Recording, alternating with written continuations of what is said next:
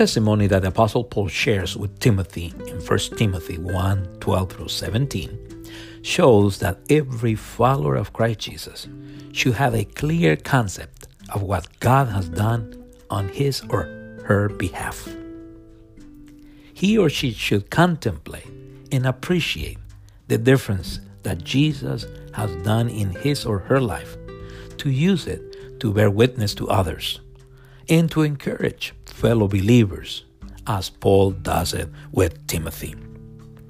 Likewise, the testimony which the Apostle Paul shares with Timothy shows that every follower of Christ Jesus should never forget all which God has done for him or her.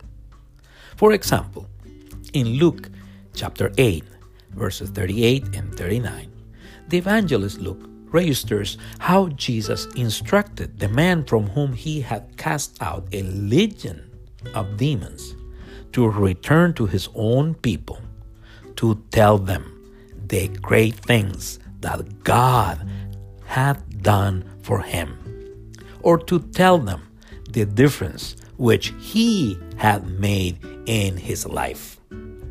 This is Luke chapter 8, verses 38 and 39. Now the man from whom the demons had departed begged him that he might be with him. But Jesus sent him away, saying, Notice this. Now the man from whom the demons had departed begged him that he might be with him. But Jesus sent him away, saying, Return to your own house and tell what great things God has done for you.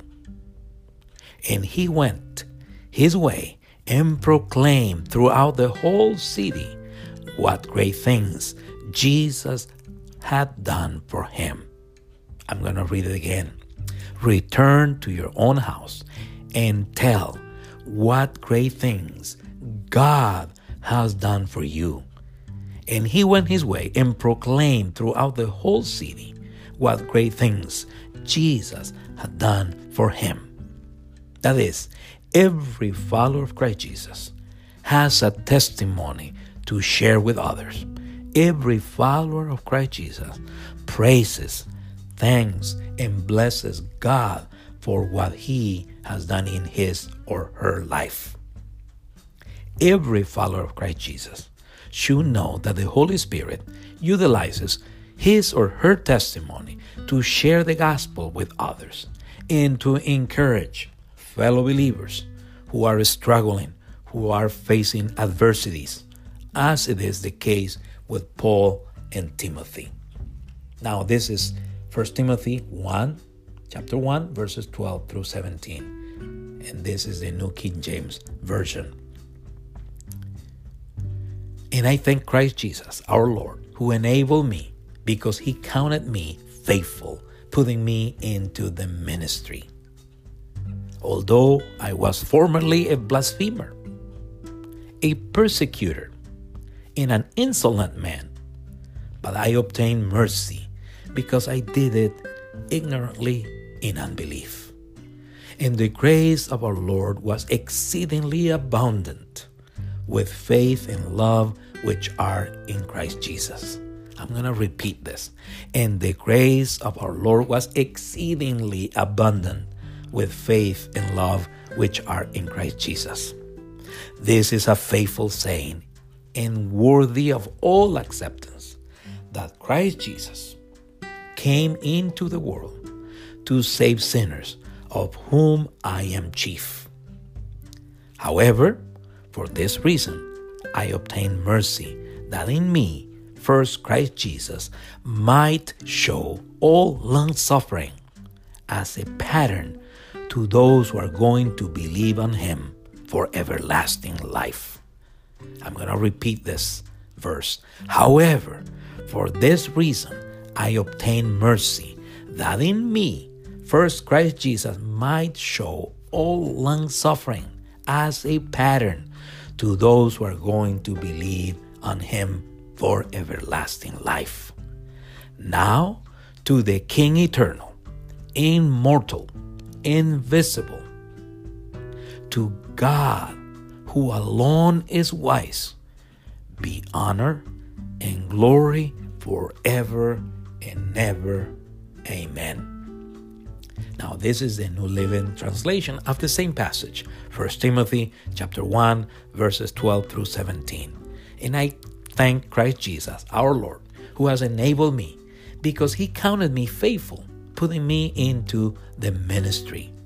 Although I was formerly a blasphemer, a persecutor, and an insolent man, but I obtained mercy because I did it in ignorance and due to unbelief. And the grace of our Lord Jesus was exceedingly abundant with faith and love which are in Christ Jesus. This is a faithful saying and worthy of all acceptance that Christ Jesus came into the world to save sinners, of whom I'm chief.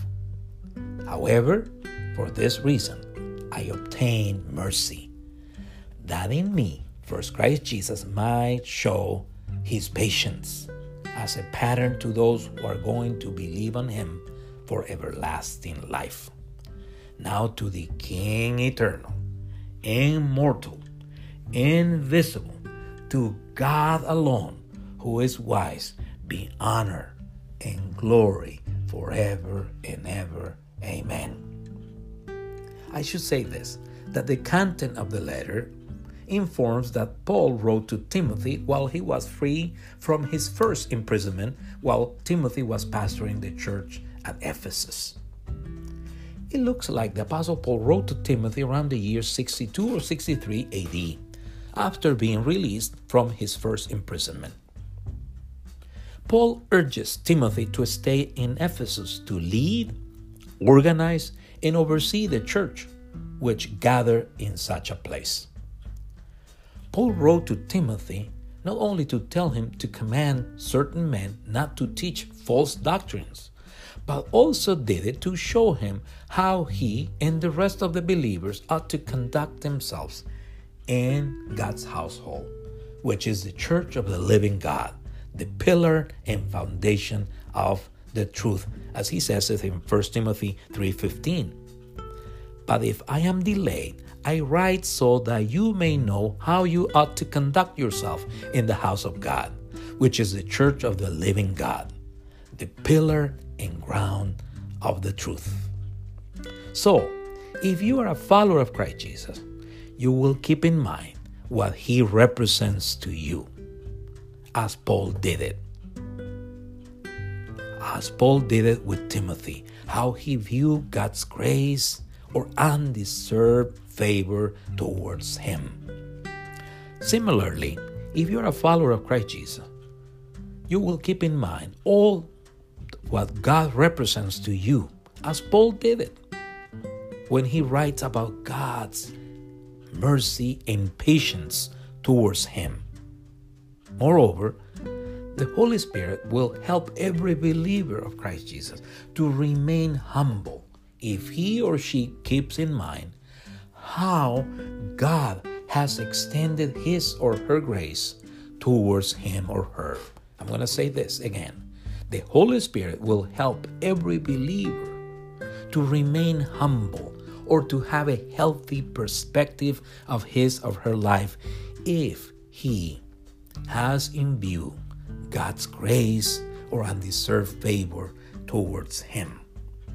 In summary, every follower of Christ Jesus should know that the Holy Spirit will utilize his testimony or her testimony to share the gospel with others and to encourage fellow believers, as it is the case with Paul and Timothy. So, every follower of Christ Jesus would say what Paul says to Timothy. However, for this reason, I obtain mercy, that in me, Christ Jesus, might show all his patience as a pattern to those who are going to believe on him for everlasting life. Amen. God bless you.